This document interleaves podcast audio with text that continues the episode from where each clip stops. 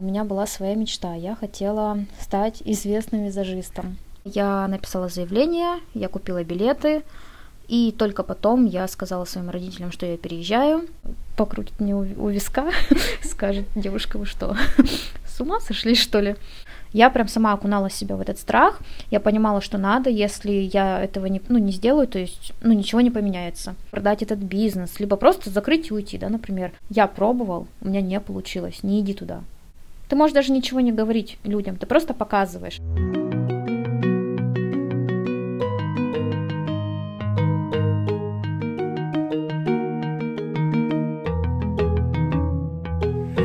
Здравствуйте, друзья! С вами Оля Макурина. Вы слушаете подкаст о людях, которые меняют профессию. А кем тогда? Узнаем вместе.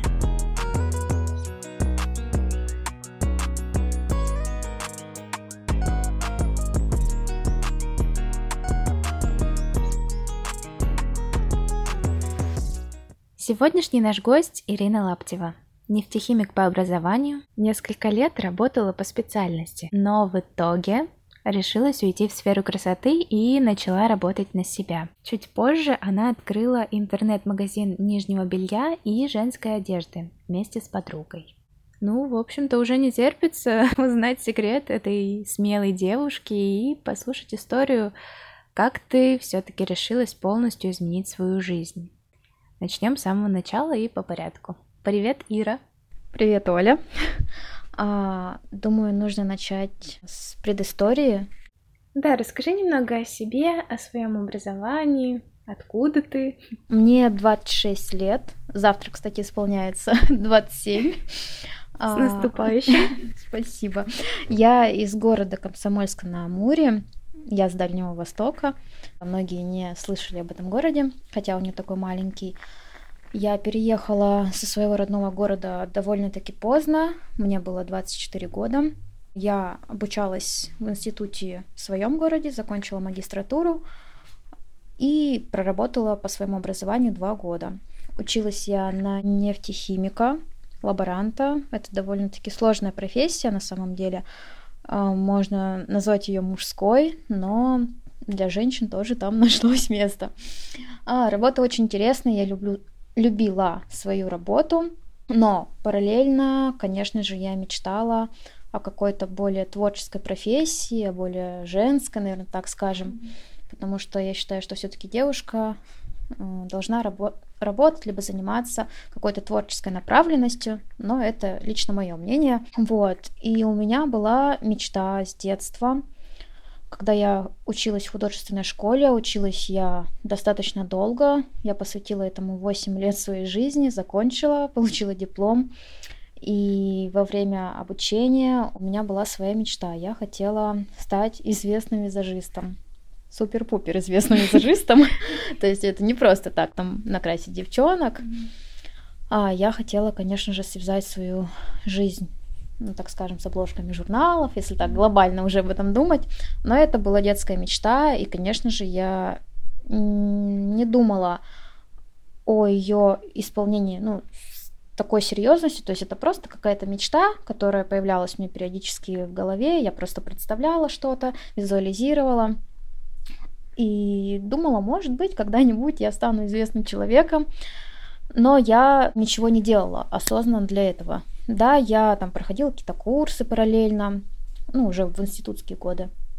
Красила подруг, что-то пробовала, но это просто, ну, так скажем, была игра, наверное, но серьезно к этому я не относилась. А, еще такой вопрос. Когда ты работала нефтехимиком, можешь кратко рассказать, чем тебе приходилось заниматься и ну, из чего состояла твоя работа? Угу. А, я работала в лаборатории, мы выполняли, у нас была своя бригада девчонок, а, мы выполняли химические анализы, мы работали с топливом, то есть это бензин, керосин, какое-то дизельное топливо. Я говорила, что это немножечко мужское направление, но на самом деле это очень интересно, и работа была очень ответственная, взрывоопасная, то есть там хихоньки-хахоньки не получится. Вот, поэтому на самом деле это правда интересная работа, я ее любила. Я любила людей, с которыми я работала. Я нашла очень много друзей, подруг, у меня было хорошее начальство. Я думала, что я буду двигаться по карьерной лестнице. У меня были планы на эту работу, и я не думала ее бросать. Когда я приеду в Питер, я просто хотела а, совмещать две сферы, пробовать себя в творчестве, в визаже и работать параллельно в своей сфере, где я работала. Mm-hmm. Вот. Ну, а в чем тогда была проблема? Из-за чего тебе все-таки пришлось уйти оттуда? Когда я приехала в город Санкт-Петербург, во-первых, я не сразу нашла работу по образованию. Я подала резюме в различные компании. Конечно же, там, где тебя никто не знает, а, ну, очень сложно пробиться, не имея знакомых, в хорошую компанию, на хорошую должность. И, наверное, около 9-10 месяцев я, ну, так скажем, ждала ответа. Искала варианты, ждала ответа. Я хотела найти график вахтовым методом, то есть чтобы я уезжала на работу, например, там на месяц, на два, работала, получала за это денежку, и когда я приезжала домой, а, я пробовала себя в каком-то творческом направлении. Вот, я дождалась этого ответа, мне предложили хорошую работу, я проработала там ну, тоже 9-10 месяцев, почти год. Сложность была в том, что, наверное, у меня подкосилось немножечко здоровье. Все-таки это вредное производство, плюс нервы, плюс э, мое сильное желание быть свободной, потому что я поняла одну вещь уже, когда я работала в Питере, несмотря на то, что я дождалась вот этого ответа с работы, приглашения э, с тем графиком, который, которого я хотела, вахтовым методом, но, несмотря на все вот эти условия хорошие, хорошую зарплату, я поняла, что я не хочу работать на кого-то, а, выполнять чьи-то поручения, чьи-то задачи. Я хочу работать на себя. То есть я ответственный человек, я люблю работать, я трудоголик, наверное. Ну, думаю, думаю, да, что я трудоголик. И лучше для меня будет, когда я сама себе буду составлять список задач и выполнять их, чем когда кто-то будет это делать. Я поняла, что такой вид работы не для меня. И я ушла. Мы еще пропустили момент твоего переезда. Можешь, пожалуйста, рассказать, как возникла идея о переезде в Санкт-Петербург и как это восприняли твои родители? Угу. Да, история на самом деле интересная. Когда я жила в своем городе, я училась и работала одновременно, и получилось так, что случайным образом мне дали отпуск. Я поехала в город Москву, в Санкт-Петербург, хотела посмотреть города. До этого я никуда не летала, не ездила. То есть я все время находилась в своем городе, ну, либо в соседних городах. И тут я резко ну, приезжаю с отпуска, и маме говорю, мам, мне так все понравилось, я хочу переехать. Но это было эмоциональное решение, то есть она думала, что я там поживу две недельки, успокоюсь, поработаю и приду в норму. А, по итогу я поняла, что вот эти крупные города меня не отпускают, что мне настолько сильно понравилось, вот эта вот независимость, большое количество возможностей. И я втихушу написала заявление на увольнение, не сказала родителям, потому что я прекрасно понимала, я единственный ребенок в семье, я всю жизнь свою прожила с родителями, рядом с ними, и если бы я им сказала вот так вот в лоб, что я хочу переехать, конечно бы у них был шок. Ну, конечно, он у них и был, но я решила сделать немножечко по-хитрому, это было некрасиво, но я на тот момент думала, что это правильное решение. Я написала заявление, я купила билеты, и только потом я сказала своим родителям, что я переезжаю. Конечно, они немножечко обиделись, особенно папа. Папа был, мне кажется, траур что его дочь уезжает, мы с ним какое-то время не разговаривали. Ну и все. У них не было уже выбора, они меня отпустили. Но все равно, я помню, когда я приехала уже в Питер, первые где-то месяца два-три, родители все равно меня ждали. Они думали, что я поехала, ну, как бы поиграться, так скажем, то есть попробовать что-то, погулять, а, почувствовать вот эту вот взрослую жизнь самостоятельно и приехать обратно. Но по итогу этого не случилось, они уже потом стали это принимать, стали понимать, что это все серьезно, что обратно я не собираюсь, что у меня есть свои цели, есть свои желания, что мне здесь нравится, что есть уже свои знакомые, друзья, какая-то работа появилась, и все, они стали принимать эту ситуацию, и, возможно, даже они будут приезжать в дальнейшем. То есть уже настолько все зашло, что я их стала перетягивать на запад. Вот.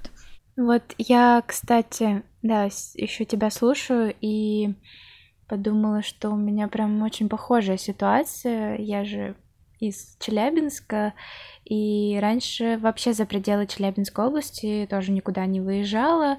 Помню, как мы с папой сидели, кажется, после занятий по журналистике или что-то такое, вот, э, сидели в машине и обсуждали, а может быть мне тоже в Питер подать документы, поступать. Я как раз тогда училась где-то в 10 или 11 классе. Мы поговорили тоже, все хорошо, как-то потом замялась, забылась. Они сначала тоже, видимо, подумали, что это так какой-то, ну, вброс, но в итоге потом поняли, что все серьезно, и помню, атмосфера после сдачи ЕГЭ тоже была напряженная. Им, конечно, тяжело было отпускать единственную дочу, но мы с мамой съездили в Питер на мои вступительные экзамены, пожили тут, погуляли, а, и все равно как-то время прошло, мы все морально подготовились к разлуке, даже не представляю, как бы они отреагировали, если бы я уехала прям сразу после нашего разговора. Скорее всего, у них тоже был бы шок. Продолжая тему про родителей, интересно, когда ты решила уйти в сферу красоты, как ты сказала им об этом? Как вот объяснила, кем ты теперь будешь? Угу. Эта ситуация тоже была довольно-таки непростой, потому что родители у меня всегда топили за стабильность. Для них это важно, чтобы я получала зарплату, чтобы я чувствовала себя в безопасности. Ну, для меня это тоже важно, но я понимаю, что если я буду работать не на любимой работе, ничего хорошего из этого не выйдет. Да, я буду зарабатывать деньги, но счастье это не будет приносить. Поэтому, когда я решилась, я маме тоже заранее сказала, я говорю, мам, я стала понимать, что я не хочу там работать, я не хочу гробить свое здоровье, как бы это место мне не было, так скажем, любимым, как бы мне не нравилась моя работа, но долго я на ней не задержусь, потому что мои нервы мне важнее, мое здоровье мне важнее, и моя свобода тоже мне важна. Мама, конечно же, это не поняла, потому что, ну, ей важна вот эта стабильность финансовая, чтобы я была в безопасности, чтобы я могла себя обеспечивать хотя бы просто там какие-то базовые потребности, там квартиру, проезд, еду. И она понимала, что если я ухожу, то я ухожу в неизвестность. Она до сих пор, если честно, не понимает, каково это работать на себя, потому что, ну, она не считает это работой. То есть она думает, что это просто какой-то такой прикол, игра в независимость и у нас были, ну, не ссоры, но какие-то недопонимания, но сейчас уже все намного лучше. То есть до сих пор они меня немножечко не понимают, но я их учу. Я говорю, что это нормально, сейчас многие работают на себя, это не так уж и страшно. Ну, то есть я их в этом сама, наверное, поддерживаю. Все-таки я их учу немножечко другой жизни показываю своим примером, как это, ну, как это можно сделать, как можно прийти, так скажем, ну, может быть, к успеху, либо а, осуществить свою мечту, либо, ну вот, то есть какие-то такие моменты я им показываю на своем примере.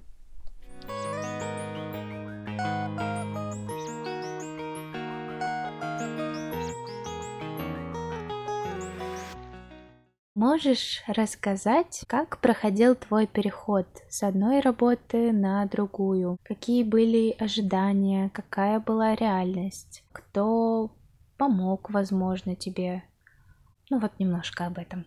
Вспоминаю, как это было. Уже прошел год, ну, чуть меньше года.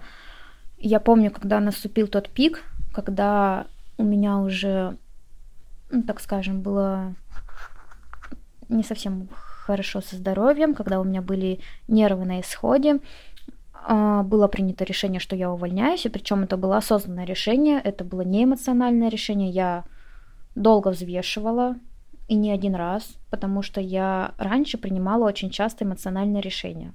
И чтобы не пожалеть, не потерять вот эту хорошую работу с хорошей зарплатой, Э, тем более я долго к этому шла, и я стала взвешивать. То есть я прям себя пересиливала, я оставалась на работе какое-то время. И, наверное, мне потребовалось там по времени, ну, месяц-два, чтобы принять это решение. Я уволилась. Я решила съездить в отпуск после этого, перезагрузиться. Я получила отпускные деньги, накопила небольшую там подушку безопасности, так скажем, чтобы мне было жить, ну, хоть на что-то первое время. И, получается, все, я забрала документы, уволилась, поехала в отпуск, и потом началась моя карьера визажиста. А, ты говорила, что проходила разные курсы, обучение, еще когда работала по специальности. Расскажешь немного об этом? А, когда я работала в лаборатории, я параллельно стала задумываться о том, что мне нужно потихоньку идти к своей мечте, нужно пробовать. Я стала подыскивать, ну, так скажем, неосознанно, наверное, просто листать Инстаграм, смотреть отзывы про школы, потому что в Питере я вообще никого не знала. И я стала просто сама мониторить. А, если мне кто-то откликался, я за ними следила какое-то время, читала отзывы девчонок, которые там обучались, а, следила за преподавателями, потому что они активно вели свои странички в Инстаграме, и смотрела, как мне это все ну, откликается. И получается, я нашла одну школу, пошла на это обучение, а, меня научили красить, ну, довольно-таки неплохо, но со временем я поняла одну вещь, что как будто меня обучали немного не так, как я хотела. То есть вроде все понятно со временем, информация уложилась, но она какая-то была сложная для восприятия, и я понимала, что по этой схеме я не готова красить клиентов, девушек, моделей, неважно. И я, наверное, с нежеланием потом брала модели, это просто было так, ну, как хобби, то есть я не планировала сразу окунаться в бьюти и работать, ну, вот по этой схеме, которой меня обучили. То есть просто как базу ты получила? Да, я получила базу, она хорошая, то есть меня научили, но это немножечко не та база, которую я ожидала. То есть я не могу сказать, что это плохая школа, либо там плохие учителя. Нет, просто, наверное, подход не тот. Я бы так сказала. И заплатила я не маленькие деньги, то есть это не просто там 10 тысяч я дала и сходила на курсы. Нет, курсы достаточно дорого стоили, причем я откладывала на них и не месяц, но немножечко разочаровалась.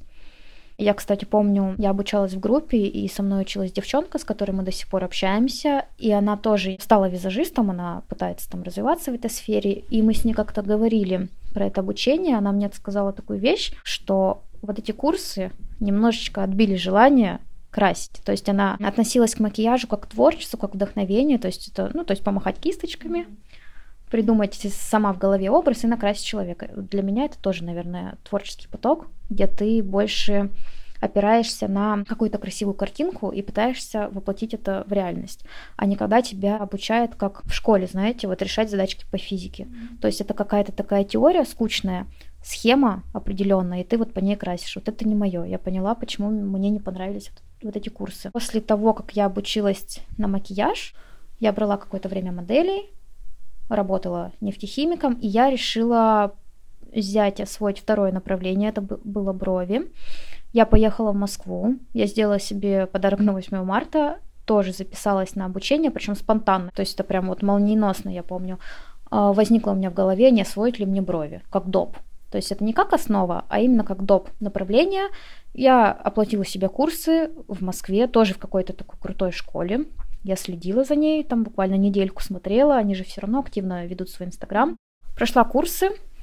Конечно же, когда ты проходишь курсы, у тебя вдохновение плещет, и ты такая приезжаешь заряженная, сразу берешь моделей и понимаешь, что как будто, ну не то, что это не твое, я не пожалела, что я прошла курсы, что я пошла, но тоже как будто вот то ли тебе чего-то не додали, то есть информации как будто не хватает для полноценной работы, и, конечно же, это стало немножечко во мне подутихать. Я брала модели, потому что у меня были материалы, я что-то там пробовала, я не забрасывала это дело, но я и параллельно работала. То есть я даже помню, красила девушек, женщин там. То есть я брала с собой какую-то косметику, брала материалы на брови, зарабатывала на этом, то есть я это делала платно. Но все равно я, наверное, кайфа от этого не получала. И когда я уволилась с работы, потом я заново пошла, прошла курсы на брови, и прошла курсы по макияжу. Я тоже долго выбирала. Я следила за девчонкой по бровям около трех месяцев. Я прям следила, следила, потому что я не хотела промахнуться, просто опять отдать деньги и опять не получить того, чего я хотела. Но я не промахнулась, потому что мы до сих пор с ней общаемся, она меня поддерживает, она меня наставляет. Я бы сказала, что она является, ну, не только преподавателем, а именно наставником. Она меня многому научила и вот до сих пор учит, я бы так сказала. А по макияжу я тоже выбрала курсы у классного специалиста, который работает уже в своей сфере там больше 13 лет, если не ошибаюсь, ну очень долго. И он как раз работает с журналами, на съемках. Вот это направление мне более близко. И я поняла, что я тоже не промахнулась. И вот только после этих двух курсов я стала также работать с моделями, я очень долго работала бесплатно. Я думала, когда это закончится, когда у меня будут клиенты первые, потому что я боялась брать деньги, я понимала, что я новичок в этой сфере, но я хотела сразу на съемки. То есть я больше делала упор на это. И, наверное, на протяжении полугода я вот боролась с этим страхом брать деньги, но первые клиенты появлялись, потому что я считаю, что у меня было хорошее портфолио, ну и это как бы подкупает, так скажем, потому что они смотрят, им нравится работа, конечно же, они идут на картинку. Вот. И вот до сих пор я работаю в этой сфере. А первые курсы, которые ты проходила, а, ты не боялась, что разочаруешься как-то в этой профессии, не боялась уходить вот со своей стабильной работы и после того, как прошла те курсы, подумала, что как-то что-то не совсем то. Не знаю, какие у тебя были мысли на тот момент? Если бы после увольнения с работы у меня на тот момент были бы первыми, первые курсы, я бы, наверное, очень боялась, потому что, ну, боялась разочароваться. Но так как это были уже вторые курсы, я понимала, что меня все равно тянет в эту специальность, я уже немножечко ну, по-другому относилась к этому и не так сильно боялась. Я боялась, наверное, больше всего неизвестности. Боялась э, не быть востребованной, признанной. То есть вот, наверное, вот эти моменты меня останавливали. Но когда я взвешивала, да, вот это решение там по, по поводу увольнения, все-таки вот эта неизвестность меня притягивала. И я знала, что у меня там все получится. Но это просто внутренняя чуйка какая-то была. Я очень тогда хотела вести свой блог, а, заниматься макияжем, заниматься бровями, работать с девушками. То есть все, что связано с красотой, меня прям тянуло. И когда я ушла уже с основной работы, я стала вести Инстаграм. И вести не как визажист, а именно как блогер-визажист.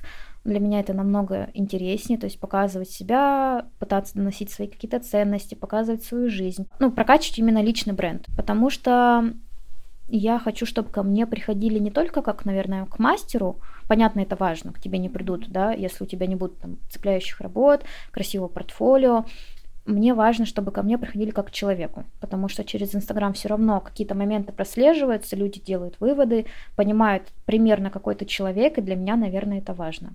И я не ошиблась, потому что первые мои клиентки и даже модели, вот на ком я тренировалась, все говорили, что со мной уютно, комфортно, приходишь, и ты себя чувствуешь расслабленно, хотя ты видишь, ну, первый раз, да, человека, и они уже могли, так скажем, мне довериться, что ли, что-то рассказать про личную жизнь даже. Понятно, что я это никуда не выношу, это, так скажем, как прием у психолога, то есть человек пришел, что-то там рассказал, выговорился, мы посмеялись, сделали процедуру, и человек ушел довольный, и он вернулся потом. И для меня вот, наверное, это важно. Это важный критерий. Вот. А у тебя у самой никогда не было страха, что ты не сможешь найти общий язык э, с людьми? Был. И даже до сих пор этот страх есть. Просто он уже, наверное, не такой сильный, это прорабатывается в моменте. Вообще, я была раньше лет до 18, то есть вот пока я училась в школе, я была максимально закрытым человеком. А, я не была сильно общительной. Я была общительной только со своими друзьями. То есть я прям открытая такая, дружелюбная, люблю посмеяться, но мне было всегда тяжело заводить знакомства, я некомфортно чувствовала, даже до сих пор себя иногда так чувствую, в больших компаниях, где много людей, много внимания, то есть это нужно прям прорабатывать, я до сих пор над этим работаю, работаю даже с психологом, вот, и раньше я была очень стеснительной, я прям такая молчаливая, закрытая, я бы не сказала, что у меня там были какие-то комплексы, дело не в этом, просто как будто я немножечко ограждала себя от большого количества людей, но когда я уже приехала в Питер, стала взрослеть, понимать, что без этого как бы никуда, как ты будешь работать, тем более ты ведешь Инстаграм, показываешь себя на камеру, то есть, ну, без этого вообще никак не получится. И это стало как-то уходить. В институте, наверное, да, все началось в институте, я стала там участвовать в какой-то научной деятельности, я понимала, что там нужно будет выступать на сцене, либо там, ну, даже выступать там перед своей группой, рассказывать какие-то рефераты, то есть это все равно же публичное выступление. Первое время мне вообще очень тяжело это давалось, но потом я, наверное, стала взрослеть, что-то стало меняться. Осознанно я это никак не прорабатывала, это просто само в моменте разрешалось. Но когда я приехала в Питер, это вот уже было мне 24-25 лет, я сама стала как-то прям а, менять себя, работать над собой, работать над какими-то страхами, сама подходила, знакомилась к людям. То есть я прям сама окунала себя в этот страх. Я понимала, что надо, если я этого не, ну, не сделаю, то есть ну, ничего не поменяется. И все, я стала вот над этим работать, потому что с клиентами, э, ну, ты не можешь быть закрытым человеком. Тебе люди не будут тянуться. Ты, тебе важно общаться, находить общий язык. И у меня это легко на самом деле получается. Просто это, наверное, сидит, ну, вот этот страх сидит в голове, просто нужно э, в это окунаться, и все. И на самом деле это не так страшно. Это правда круто, потому что вот многие люди сталкиваются с таким страхом, что ты не понравишься, что тебя не примут, осудят, посмеются над тобой. И вот э, я сейчас, кстати, немного расскажу. Познакомилась с целой группой людей, у нас есть общий чат для борьбы со страхом, где все делятся своими страхами и историями, как мы с ними боремся каждый день. Вот. И таким образом, ну, как-то вдохновляемся, поддерживаем друг друга, и уже, в общем-то, не так и страшно кажется. И я заметила, что на самом деле у многих людей страхи схожи. И когда ты боишься, что другой человек подумает о тебе, может быть, он в этот момент точно так же боится, что подумаешь о нем ты. И вот я для себя вынесла такую классную мысль, что всегда можно сказать человеку, что тебя беспокоит. И, скорее всего, это наоборот расположит его к тебе. Потому что открытость обычно ну, почти всегда, да я думаю, всегда приветствуются. Еще, скорее всего, ты сможешь убедиться в том, что твой страх был напрасным, может быть и так. Вот. Ну и чем чаще заходишь туда, где страшно, туда, в эту зону своих тревог, тем больше, в общем-то, развиваешься, потому что весь твой прогресс вне зоны комфорта — и, кстати, сейчас вспомнила, что ты мне рассказывала про свою историю с визиткой. Помнишь, как ты тогда? Я тоже сейчас о ней подумала. А, да, буквально, даже еще полгода, наверное, не прошло. Это было там три месяца назад. Мой преподаватель по, по бровям посоветовала мне раздавать визитки, там, если я прихожу в кофейню, там, ну, то есть, либо иду по улице, понравилась девчонка, да, там, с бровями, дай ей визитку и скажи, приходи ко мне на брови. Я думаю, ты с ума сошла, что ли? Как я это сделаю? Она меня не знает. А подойти к незнакомому человеку, ну, для меня это какой-то такой серьезный шаг. я не знаю, подпустить к себе, во-первых, свое личное пространство и нарушить еще ее личное пространство. Ну, то есть для меня это прям тяжело. Тяжело это сделать. И я помню, я пришла в кафе, это был, был мой первый шаг к преодолению страха. Я пришла в кафе с подругой. Я говорю, слушай, Лер, мне нужно подойти к одной девчонке. Она говорит, зачем? Я хочу дать ей визитку. Она говорит, ты что, с ума сошла?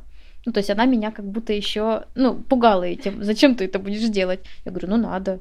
Как я буду себе искать клиентов? Как я буду на, на чем я буду набивать руку. То есть мне нужны девчонки, чтобы я училась и параллельно находила себе знакомых. Mm-hmm клиентов, возможно. Ну все, я встала, подошла. Конечно, я прям шла неуверенно, у меня тряслись немного руки, даже, мне кажется, голос немножечко такой был неуверенный, то есть я прям немножечко заикалась, неуверенно что-то говорила, но я это сделала. Обратная связь была, в принципе, неплохая. Я думала, она покрутит мне у виска и скажет, девушка, вы что, с ума сошли, что ли? Ну ничего, в принципе, все прошло довольно-таки неплохо. Да, конечно, она ко мне не пришла, но сам факт, что я подошла, не побоялась, я дала визитку. После этого а, был еще один случай. Мы с девочкой гуляли, проходим мимо магазина российских дизайнеров. Она хотела себе что-то посмотреть, мы заходим, там был консультант, девушка-консультант, и первым делом я обратила внимание на брови. Я сейчас всегда так делаю. Смотрю либо на макияж, либо на брови, на качество проделанной работы. Оцениваю себя в голове, что умеет девушка делать, и что не умеет. И я посмотрела на ее брови, и я поняла, какие шикарные брови. Почему она ко мне не ходит? Я бы ей их усовершенствовала, улучшила. Вот, и мы выходим, получается, с магазина, я говорю, Кать, что делать? Я хочу к ней подойти, но я все равно как-то побаиваюсь, что ли, ну как не хочу опять нарушать это личное пространство человека, тем более она на работе, это не какая-то обстановка, так скажем, ну, кафе, либо это улица, либо магазин, то есть это, это работа. И она говорит, иди, вернись и отдай ей визитку. Я поняла, что у меня нет даже с собой визитки, я их не взяла с собой. Она говорит, иди. То есть она меня буквально пнула обратно в магазин, прям заставила. Иди, проявись. Неважно, что она скажет, главное, что ты проявилась. Я к ней подошла, я сказала, девушка, приходите ко мне моделью, то есть я не, не сказала там, приходите сразу на платную услугу. Она говорит, Хорошо, спасибо за предложение. Она попросила мой инстаграм. Кстати, я помню, что у нее был тоже страх определенный. Ей когда-то то ли перетемнили брови, то ли, ну, что-то с ними сделали нехорошее. И она тоже боялась идти к новому мастеру. Он говорит, я уже очень долго не хожу к бровистам. И она боялась ко мне идти. Но все же пришла, она записалась, она мне написала и до сих пор ходит ко мне как клиент. И вот после таких вот случаев я уже, наверное, перестала бояться подходить к людям. Да, не спорю, есть какой-то мандраж, но это, наверное, мандраж просто э, какой-то, я даже не знаю, как это объяснить, но то есть не мандраж, что тебе откажут, а просто это, наверное, еще какие-то свои страхи определенные подходить к новым людям, но они прорабатываются и ощущаются уже не так, как раньше. То есть это просто плавненько будет уже уходить, и думаю, в дальнейшем я даже думать об этом не буду. Я просто спокойно буду подходить и приглашать людей ко мне на процедуру. Вот. Это круто, потому что я сейчас подумала, что, наверное, потом, когда ты преодолеваешь этот страх, наверное, потом такая гордость, что да, ты, ты гордишься собой, это сделать. Ты себя хвалишь не один день. Такая ты замечательная. Особенно, когда человек пришел, когда вы уже подружились, потом вспоминаешь и думаешь, господи, если бы я этого не сделал, сколько бы я упустил.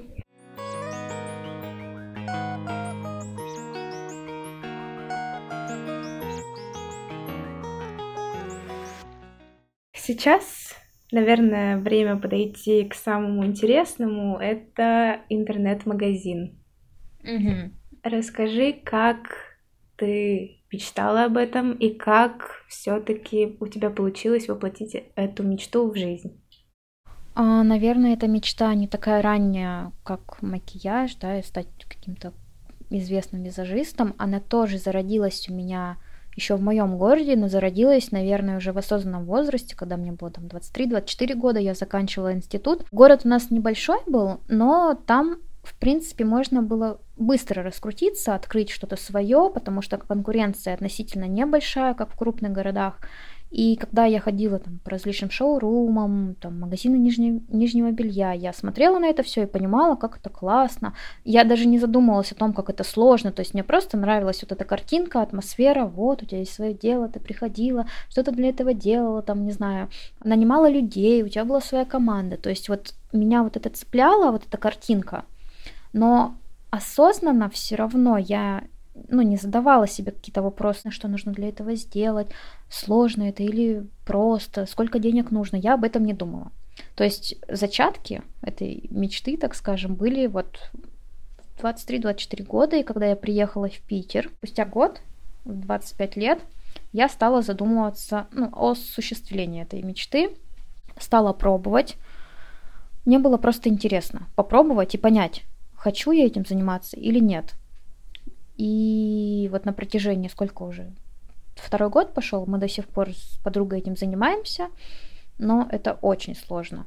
Ну, в принципе, как в любом направлении, когда тебя никто не знает, ты пытаешься пробиться, так скажем, в люди, стать более-менее, ну, известной, наверное, так. Короче, для меня было важно попробовать. Я до сих пор этим занимаюсь, и прощупываю почву. До сих пор я отвечаю себе на какие-то вопросы, хочу я заниматься этим, не хочу этим заниматься. А были разные ситуации.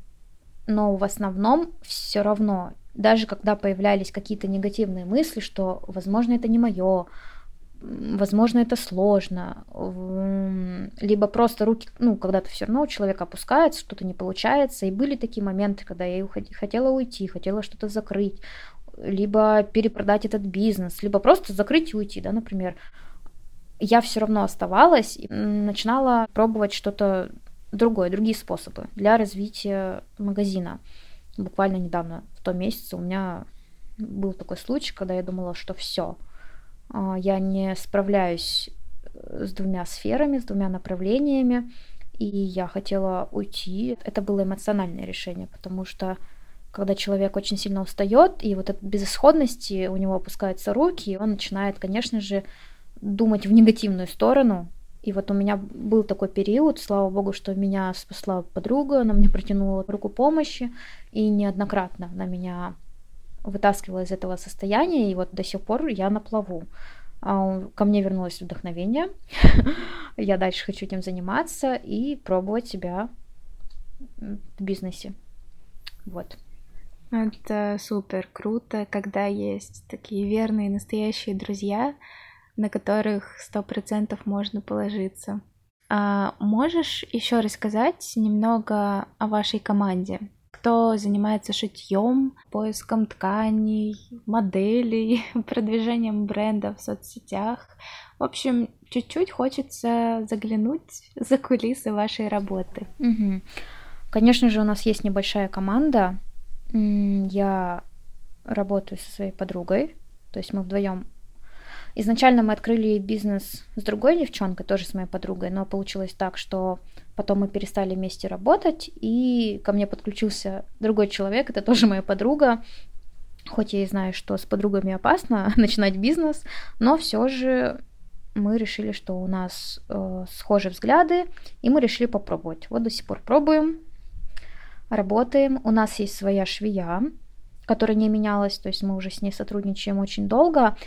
А в планах, конечно, хочется разрастись, возможно, это будет цех, производство какое-то, то есть мы пока это все рассматриваем, обдумываем, но в команде есть своя швея, которая отшивает да, изделия, одежда, нижнее белье, и есть у нас ассистент, который помогает с ведением Инстаграма. Кстати, он появился у нас недавно, до этого мы все делали сами, но стали понимать, что мы не справляемся со всеми организационными вопросами, и нам нужен человек, который будет нас разгружать, чтобы мы более эффективно, так скажем, работали. А по поводу поиска моделей, мне, кстати, в этом помогает бьюти-сфера очень помогает, потому что когда я стала работать на съемках, во-первых, я стала общаться с фотографами, э, находить новые знакомства, общаться с моделями. И то есть девчонки знают, что у меня есть магазин, они тоже предлагают свою помощь. Я нахожу на съемках крутых моделей, которые мне откликаются, которые, так скажем, подходят под ну, стиль магазина,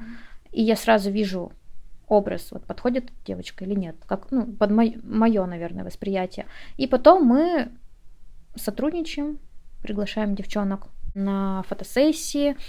А раньше мы, кстати, когда я еще не работала на съемках, когда я только начинала работать в бьюти, у меня было мало знакомств, мы звали девчонок знакомых, просто там подружек, либо знакомых девчонок с хорошей фигурой, которые более-менее свободно чувствовали себя перед камерой, потому что изначально у нас не было одежды, у нас было только нижнее белье, и не все были готовы пофотографироваться в нижнем белье.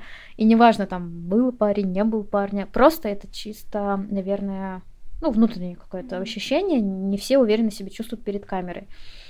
Вот. Мы фотографировали нижнее белье на них, и сейчас только мы стали, наверное, уже пробовать работать с моделями, с другими фотографами. Где-то мы снимаем сами, там, на iPhone. Вещи, бывает, на себе фотографируем, ну, в live режиме, так скажем. Вот. И мы стали просто пробовать разные способы продвижения, и вот до сих пор этим занимаемся. Но мы сейчас хотим перейти в офлайн формат. То есть найти все-таки ну, какое-то место, пространство, есть какие-то свои задумки, и вот мы сейчас будем, наверное, пробовать. Будет такой своеобразный шоурум, типа того? Ну, мы пока не можем сказать точно, что это будет, но да, в режиме офлайн магазина, то есть чтобы человек мог прийти, померить, не только видел это в Инстаграме, да, на моделях, а именно мог померить, посмотреть на себе и, например, купить вещь, ну, либо не купить. То есть я думаю, что у нас все получится. Крутая задумка. Будем очень ждать этого. А, Еще хотела спросить, как думаешь, чем ваш магазин отличается? Какая его особенность, изюминка может быть какая-то? Когда мы стали работать с таргетологом, это был первый вопрос. Мы работали с несколькими людьми, которые задавали нам конкретно этот вопрос, и он испугал, потому что вроде мы понимаем, что мы не такие, как все, но мы не могли на него ответить. Я не знаю почему.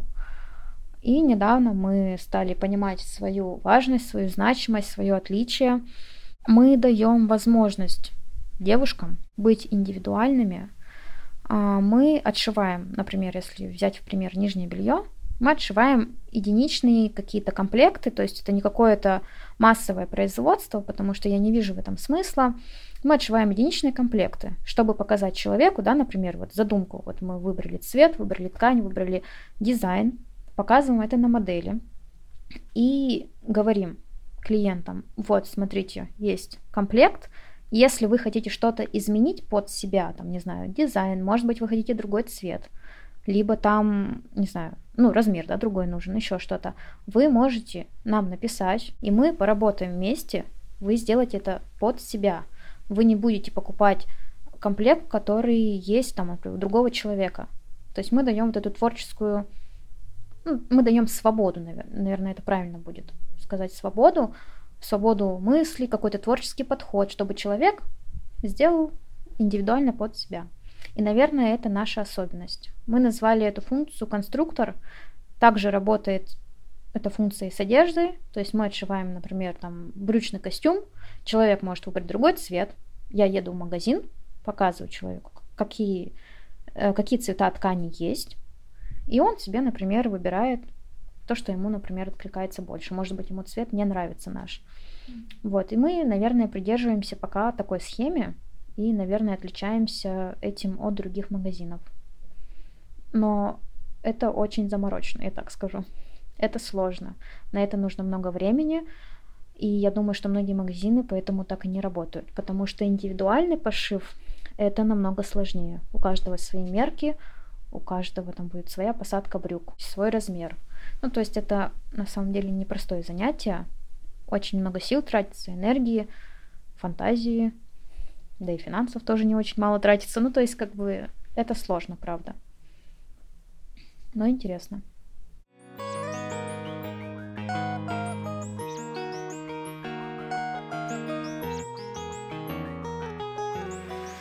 Теперь мы плавно перетекли к теме мотивации. Расскажи, как ты справляешься со всем, как ты не выгораешь. Ну, то есть бывают, конечно, такие моменты, что ты... Очень часто бывает. Да, но как все-таки ты выходишь из этого состояния, где берешь силы, энергию? Наверное, спасает, спасает либо хобби, нужно уметь переключаться. Бывают очень сложные ситуации, ну, которые я не вывожу морально. И я знаю, что бывает, я сама загоняюсь, э, я это прекрасно понимаю, никто в этом не виноват, конечно же, ни люди, да, там, ни друзья, ни родители, нет. Но, наверное, спасают хобби и друзья, близкие, которые дают поддержку. А родители, они поддерживают, но все-таки я им, наверное, не рассказываю многое, потому что Иногда у меня такие периоды бывают, ну, так скажем, качели, когда все хорошо, все так хорошо идет, я такая под вдохновением, в расслабленном состоянии, бывает как накроет, и ты как будто что-то из-под палки делаешь, и в такие моменты лучше ничего не делать, потому что это сразу видно, что человек идет делать что-то через силу, ничего не получается в таком состоянии. И я вот сейчас стала над этим работать. Я работаю с психологом. А, я стараюсь отвлекаться. Как я и говорила, я трудоголик. Я люблю свою работу, мне нравится этим заниматься, но мне сложно делать выходные для себя, потому что работа творческая, и ты не понимаешь в моменте, что ты отдаешь энергию, силу. Для тебя это как будто отдых, но ты совмещаешь с чем-то приятным. Но когда ты приходишь домой, ты понимаешь, насколько ты измотан. Даже вот в пример взять, я работаю визажистом. У меня есть там большой чемодан с косметикой, а если я делаю, например, человеку еще и волосы, да, я еще, кстати, занимаюсь укладками, я забыла сказать, а, то есть я ношусь по городу с самого утра с чемоданом косметики, который весит там не 2 килограмма, ну, килограмм 5, может быть, даже больше, не знаю. Плюс еще сумка со стайлерами, стайлингами, то есть там тоже еще плюс килограммчика три накинуть можно. Я с этим ношусь. А если у тебя есть еще какие-то задачи, а в основном они есть, то есть по магазину даже съездить к швее, там нужно выбрать ткани. Я еду после работы с этими сумками, например, к швее, и, конечно, это выматывает. В моменте ты этого не замечаешь, то есть тебе нравится такая, оп, поеду, то я ткани посмотрю, поеду к швее, посмотрю, что она там нашила. А когда ты приезжаешь домой, то есть ты приезжаешь настолько вымотанной, и ты уже перед сном понимаешь, блин, ну, то есть это тяжело. И сейчас я стала работать, э, мне очень помогает моя подруга по бизнесу, она тоже в себе просто это прорабатывает, она очень давно занимается психологией, она тоже занимается с психологом, и она мне сейчас стала помогать. Мы учимся планировать, правильно? Расставлять приоритеты, успевать отдыхать. Это сложно. Вот трудоголикам реально это очень сложно, и из-за этого происходит выгорание. Вот. Но вот сейчас, кстати, она у меня в гостях. Она приехала ко мне, ну и по поводу работы, и на день рождения, и чтобы мы вместе отдохнули, погуляли. И вот как раз мы учимся, наверное, составлять список дел, но чтобы мы успевали и отдохнуть, и сделать что-то полезное. И сейчас стало получаться. Мы учимся жить в моменте. Наверное, так. Но выгорание, конечно, это такое дело, что нужно просто самой учиться выходить из этих ситуаций, потому что если ты не научишься с этим справляться, то ничего, наверное, не получится. Я это прекрасно понимаю, потому что руки часто опускаются. Бывают сложные ситуации, когда все наваливается, и ты, ты прям сидишь такой и думаешь, все, то есть это конец. Все, что ты делал раньше, все бессмысленно. Ну вот бывают такие моменты, но с этим нужно работать. Ну, на самом деле я вообще поражаюсь, как много всего ты делаешь, как это интересно и, правда, очень тяжело, даже чисто физически. Что бы ты могла посоветовать людям, которые также хотят изменить свою жизнь, но боятся уйти с найма, начать работать на себя? Что бы ты им посоветовала и вообще стоит ли это делать? К чему это может привести? К чему они должны быть готовы? В общем, такие советики от тебя. В любом случае, если человек начинает уже изначально понимать, что это не его место, конечно же, решение должно быть взвешенным, не эмоциональным. Он должен себе позадавать вопросы, быть на стопроцентном уверенным, что это не его место, что он не хочет, например, работать на кого-то, что он не хочет быть хорошим исполнителем, потому что очень много, ну, у меня был некий анализ, я все равно со многими общаюсь, и я задаю частенько такой вопрос, там, ну, кем человек работает, нравится ему, не нравится. И нужно понимать, есть люди хорошие исполнители, и они ценят свою работу, им нравится. То есть прийти от работы, да, там, например, с, там, с 9 до 5 и уйти, а кому-то не нравится. И то есть это нужно понимать для себя, что я, если уйду с работы, то я буду в свободном плавании, я буду уже сама составлять себе список задач, понимать, для чего я это делаю, учиться на этом зарабатывать. То есть он же уходит в никуда, и он не знает, когда начнет он зарабатывать. То есть в этом-то весь и страх в неизвестности. Но должна быть самодисциплина. То есть это прям главное. Если человек дисциплинирован, то бояться не стоит. Просто уже идти и делать, пробовать, но я считаю, что если человек начинает ну, задумываться да, об этом, обязательно первое время он должен оставаться на работе, совмещать, искать себя, искать отклик, да, какое направление ему близко, какое там хобби, может быть, какое-то, либо еще что-то новое попробовать, понять, что да, в этой сфере мне комфортно, интересно, и я буду дальше развиваться, отложить какую-то сумму денег, потому что если уходить в никуда вообще без финансов, во-первых, тебе первое время жить на что-то нужно, и плюс еще какие-то вложения тоже будут ну, в, в новой сфере. Нужно это понимать. Нужно к этому немного подготовиться. И это, возможно, не один месяц. То есть, ну, такой период будет сложный, когда ты будешь совмещать хобби, что-то узнавать, добывать информацию и еще параллельно работать на основной работе. А потом, когда ты будешь уверенным, что все, можно уходить, просто уходить и не бояться. Ну, как в, окунаться в страх, в неизвестность. Это, наверное, самое сложное. Потому что ты же начинаешь думать на будущее, ага, я вот сейчас уйду, у меня не будет денег, у меня не будет, ну, больше прихода зарплаты, что я буду делать, а вдруг не получится, а у меня нет знакомых, а у меня нет того, у меня там съемная квартира, которую я должна оплачивать. Но если ты находишься в моменте, ну, ты абстрагируешься, ты должна понимать, что время идет, появляются новые знакомства, новые люди. Ты окунаешься в страхе, да, ты чувствуешь где-то себя некомфортно в каких-то ситуациях, но это новый опыт, и это движет тебя вперед. Вот ты сейчас сказала и напомнил мне недавние размышления. Когда ты боишься будущего, строишь плохие прогнозы, придумываешь план, как тебе избежать какого-то ужасного исхода событий, ты забываешь о том, что сейчас это только мысли. И далеко не факт, что это произойдет. А человеческий мозг устроен так, что он просто верит в эти тревожные ситуации, которые мы себе модулируем. И ты начинаешь как будто все больше в этом тонуть. Но все, что мы себе нафантазировали, по итогу будет совсем не так, и никто из нас не предсказывает будущее. Поэтому наш хитрый, хитрый в кавычках план по решению всех проблем на свете нам в общем-то, и не нужен. Мы всегда имеем ресурсы решить какие-то неприятности в моменте, поэтому, как я для себя решила, жить здесь и сейчас, наверное, вот самый лучший план, который мы бы могли себе составить. Но большое влияние все-таки на нас оказывает наше окружение, и из этого у меня тоже вопрос, как объяснить людям, которые тебя окружают, что ты сейчас не ошибаешься, что ты следуешь за своей мечтой, ты хочешь просто взять и поменять свою жизнь, и это твое право. И если, например, тебя как-то переубеждают, демотивируют. Как с этим справиться? Что нужно делать? Это, кстати, очень сложно, потому что я сама через это прошла.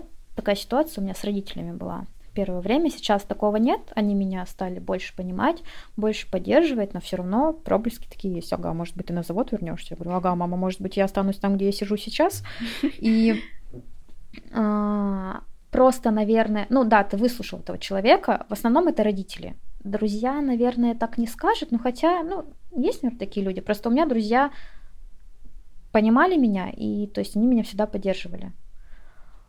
Ты выслушал мнение человека, э, в тебе, наверное, стало больше играть жажда доказать человеку, что, ну, показать, да, что может быть по-другому. Никогда не нужно ориентироваться на чужое мнение, потому что даже есть такие вот ситуации, человек тебе говорит, там, друг, неважно, какой-то знакомый, я пробовал, у меня не получилось, не иди туда.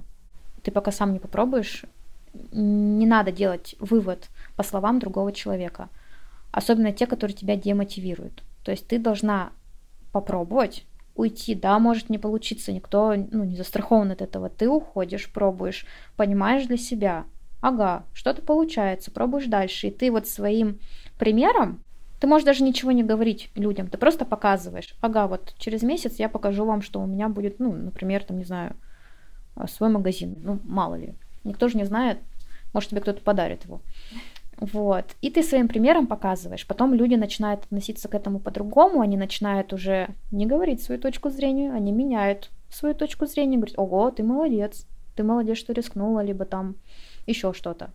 Либо, если, например, все-таки вы понимаете, что что-то идет не так, либо не получается, но в любом случае вы можете либо вернуться на старую работу, найти другую работу, а, заработать денег ну, по другим способом. То есть это, ну, это не так страшно, не так сложно. И попробовать какое-то другое направление, может быть. То есть не нужно останавливаться на, на одном. Не получилось, ну ладно, найдете другое что-то. Да, на словах это, наверное, легко, но если у человека есть стремление, и он хочет, например, изменить свою жизнь, то он будет что-то делать, он будет крутиться. Наверное, так. Вот сейчас я этим занимаюсь. Спасибо тебе большое за такой душевный разговор. Я желаю тебе успехов твоем деле, развитии. И, в общем, я уверена, что у тебя и дальше все будет хорошо. Спасибо. С вами была Оля Макурина и мой первый гость Ирина Лаптева. Спасибо, что дослушали подкаст до конца. Помните, поменять профессию, а вместе с ней и свою жизнь можно всегда. И когда вас спросят, а кем тогда? Отвечайте уверенно, потому что я знаю точно, у вас все получится. Дополнительную информацию обо мне и героях подкаста можете найти в описании. До скорого!